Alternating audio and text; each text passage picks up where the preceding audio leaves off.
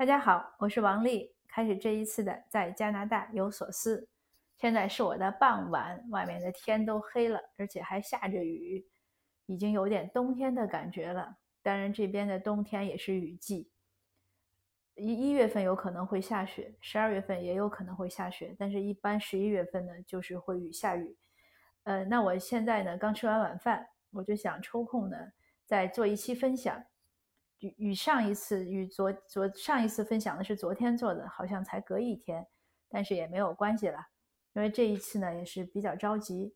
有一位听友呢问我发了很长很长的留言，因为他很焦虑，做一个决定，就是拿到了签证要不要来移民。这个决定为什么难做呢？就是因为国内的条件呢也比较好，国内的待遇呢比较丰厚。如果现在辞职呢，那就舍去的是一些一很好的一个一个薪水。他来呢，他觉得他主要是为了陪孩子读书，他就其实想问的就是值不值得。那这个问题呢，我很难直接回答，因为毕竟呢不是我舍弃的薪水。当然，我当年移民呢也是放弃了很多东西。可是每个人呢，就是对自己放弃的和要得到的这个价值判断不一样。但是我依然呢可以做一些。分享说一下我的看法，我的看法呢是让这个就是大家其实都可以换一个思路，或者说呢，我想说的也是我这些年移民来的时候的来了以后的一些思想的转变。呃，我来之前呢没有想过太多，我也都讲过为什么我要移民，因为我想追求一些呃自由。那为什么？呃，那其实我是想的比较少的，我就没有想过其他的一些东西，因为我知道有些东西是我特别想要的，那我就在所不惜，就像飞蛾扑火一样。你说飞蛾傻吗？我也不认为，我认为他找到了他想要的那一些东西。其实人的生命的或者说一个生物体生命的长短呢，是在于它的价值，就是在于它的这种呃质量吧，不一定是数量。当然这个每个人的看法不一样。因为我们有句俗话叫“好死不如赖活着”，但是每个人对这对这个生命呢，或者对一些呃物体的一些物质的质量的看法呢是不一样的。那我想说，移民是怎么回事呢？我现在觉得呢，如果我对这位听友讲，我就想问他：你移民如果真的只是为了来陪孩子读书，那我认为呢是确实挺不划算的。为什么呢？这也是我的一个观点。我认为父母的生命呢和孩子的生命是独立的，我们是一种相互陪伴的关系，而不是一种相互牺牲的关系，或者更不是一种单方面牺牲的关系。有的父母呢觉得我现在牺牲了，那将来呢就是他小孩长大了做决定的时候，他也会让他的小孩做一些牺牲。比如说你为了陪我呀，或者为了照顾父母呀，你就不要做一些事情呀，不要冒险呀，不要去闯事业呀，或者不要去闯世界呀。在我看来，我认为这种相互牺牲呢都很不值得。我想呢，这样我们亲子关系的陪伴呢，应该是一种互相的呃激励，一种互相的增增增增添光彩。我以前也讲过，如果有一些妈妈一定要做家庭主妇来陪孩子的时候，如果你认为这种陪伴是一种牺牲，那我建议你三思而后行。如果你认为，陪着孩子成长是一种很大的快乐，是你人生的一个享受。那我想呢，这才是一种，就是陪伴对，就是你做家庭主妇呢，可能是一种，才是一种好的选择。那也许有的人会说，你看你总是把事情想的那么美好，呃，其实世界上的事情呢很难的，很多时候我们就是要做牺牲。但是这个确实是我的一种观点。我认为，如果我们做事情，如果我们生活中很多事情你要为了牺牲去做这个事情，那你真的不要做。因为那样呢，你做不好，两败俱伤。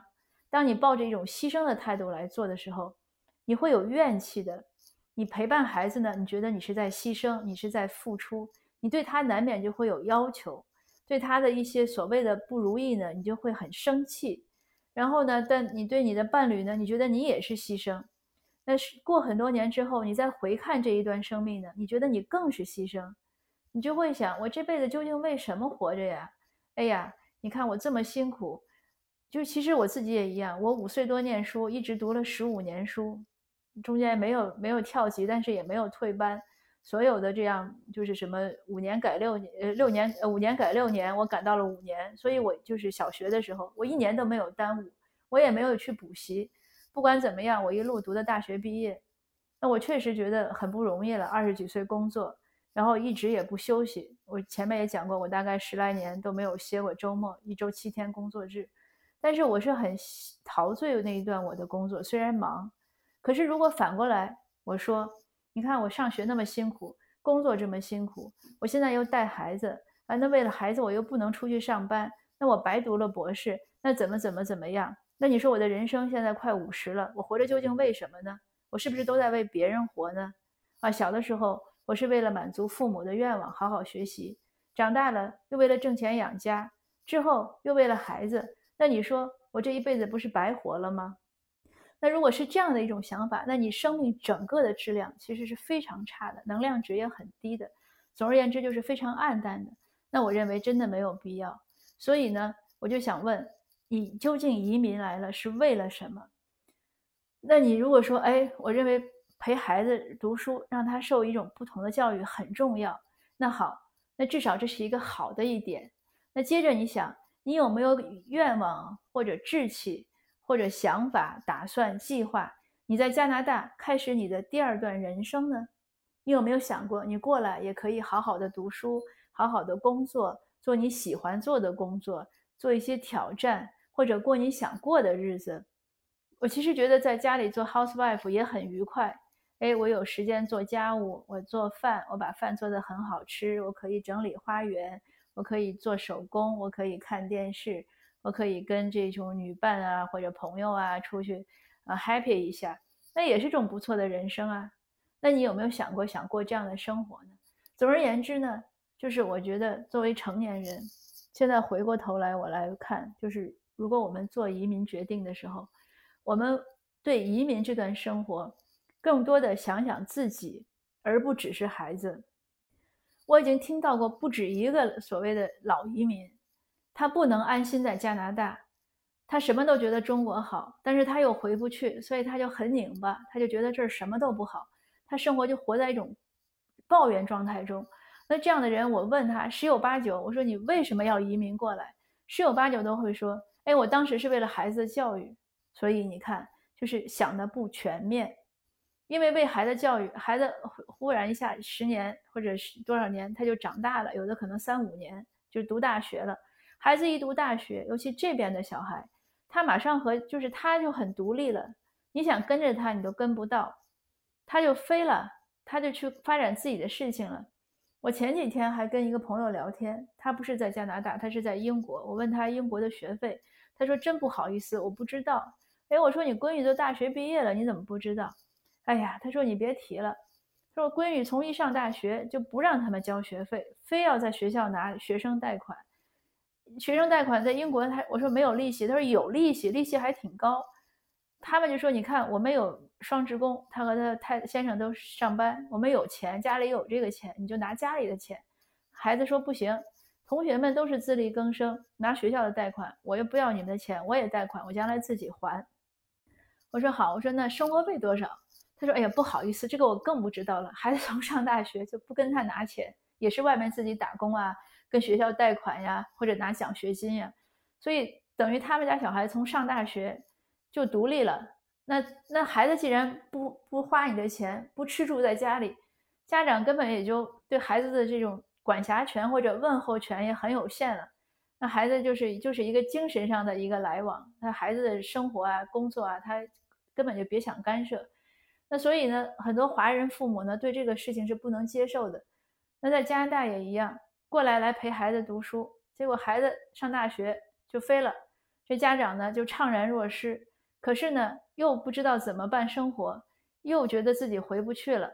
因因为有的人可能拿了加拿大护照，或者有的人把家已经搬过来了，或者这个回去也不适应了，那他就就线就是卡在那儿了。我说就 stuck，就卡在那儿了，然后上不是下不是，所以就每天抱怨。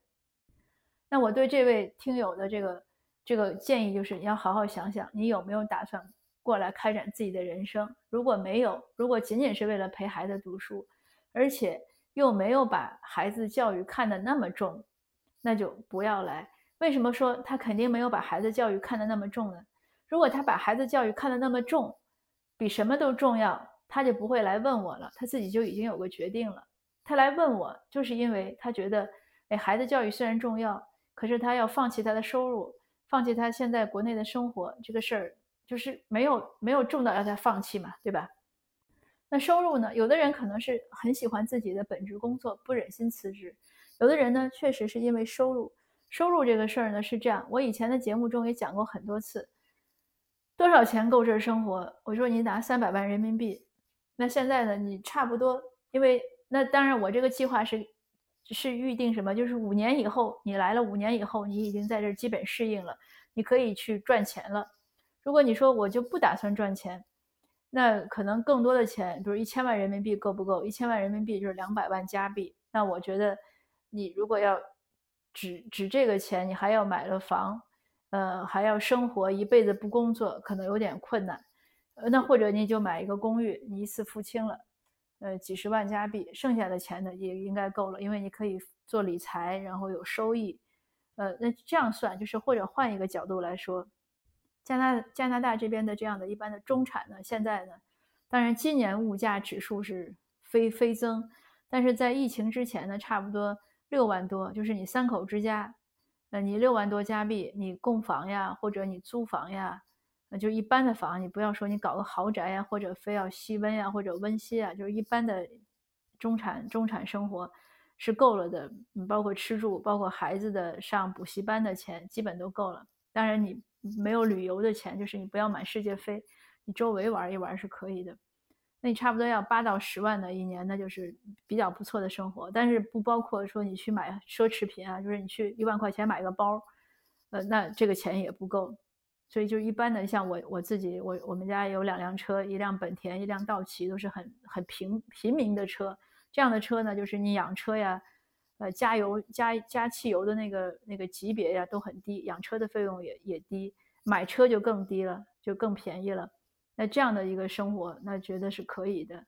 那我也是 house，但是我的房子呢，呃，要要要远离温哥华一些，大概有三十几公里距离温哥华市，因为我不天天去温哥华嘛，所以也没关系。那吃吃基本上就是一个。日常的一个，你不是要天天吃龙虾呀，吃这个皇帝蟹呀，就是一般的家常的。呃，你说出去吃小馆子也没问题，但是你不要天天吃去吃大餐。那基本上这个费用是这样的够。所以呢，那有的人如果说为经济来呃紧张的，那你就要算一下，就大概就是这样一个状况，你可以算一下你的钱。那如果你来了又想住豪宅，又想开豪车，又想过奢华生活。那我觉得可能多少钱够我也不知道，而且如果一辈子都不工作没有收入，呃，那其实也是个很难说的事情。那所以这些事情都讲完了呢，那我想呢，听友可能也能做个决定。但反过来说，如果你有个三百万、五百万呃人民币啊，然后你过来，呃，起码五五年多六年，那你这个生活费是没问题。我相信一般的人。你五六年的时间，不管是读书呀，还是慢慢找工作呀，总是会找到自己的生活定位。因为我觉得工作对于人来说，不只是谋生的手段，它也是也是一种自我实现的途径。你总是要和社会接触，你总是要做一些事情。当然，你完全做义工也可以，不拿不拿薪水那是另外一回事。但是总要做事情。那这样呢，就像有很多这个家庭主妇呢，其实他们有时候也会，比如做一些。呃，小吃去卖呀，或者怎么样？当然，我也见过完全不做事情，也不少，就是这样的家庭主妇，她什么事情都不做，只是忙于家庭，也没问题。呃，但是她可能也会看看书呀，或者有一些有一些社交。当然，这个就是有会有收入的问题，那就需要另另外一半有一个比较坚定的一个支持。呃，至于说两地分居怎么样？以前我在那个陪读妈妈的还有一期两期节目中，我也讲过，这个两地分居呢，就是一个双刃剑，有好有不好。因为每每对夫妻的感情基础呀，还有这个日常的这种呃交流啊都不一样，所以这个很难讲。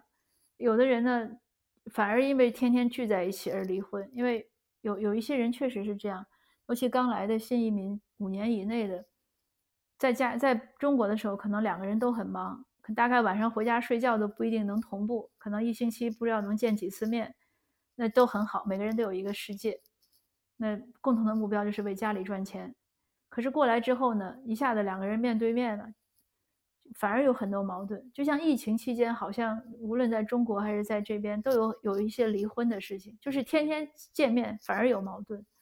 但是当然也有因为两地分居而离婚的，所以这个真的不好讲。呃，但是呢，从刚才说从移民的意义啊，从经济收入这方面呢，是这样的一种状况，呃，就供您参考吧。我也希希望呢，就是如果您想移民或者怎么样的，呃，要从这个角度考虑一下，就是如何建立自己的人生，第二段人生是不是想开始这个新的人生？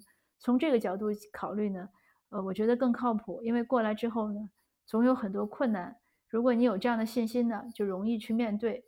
如果信心不足呢，可能很多困难呢就真的是困难了。那今天的分享呢就到这儿，说的有点啰嗦了，好像有点长。嗯，那我们下次再见。如果您有什么问题呢，还是可以留言给我，呃，也许我可以和您做分享。哦，还有一位听友讲的是怎么样的做父母，不要去管孩子，让孩子保持独立性。嗯，我们下次可以讲聊这个话题。好的，下次见，谢谢。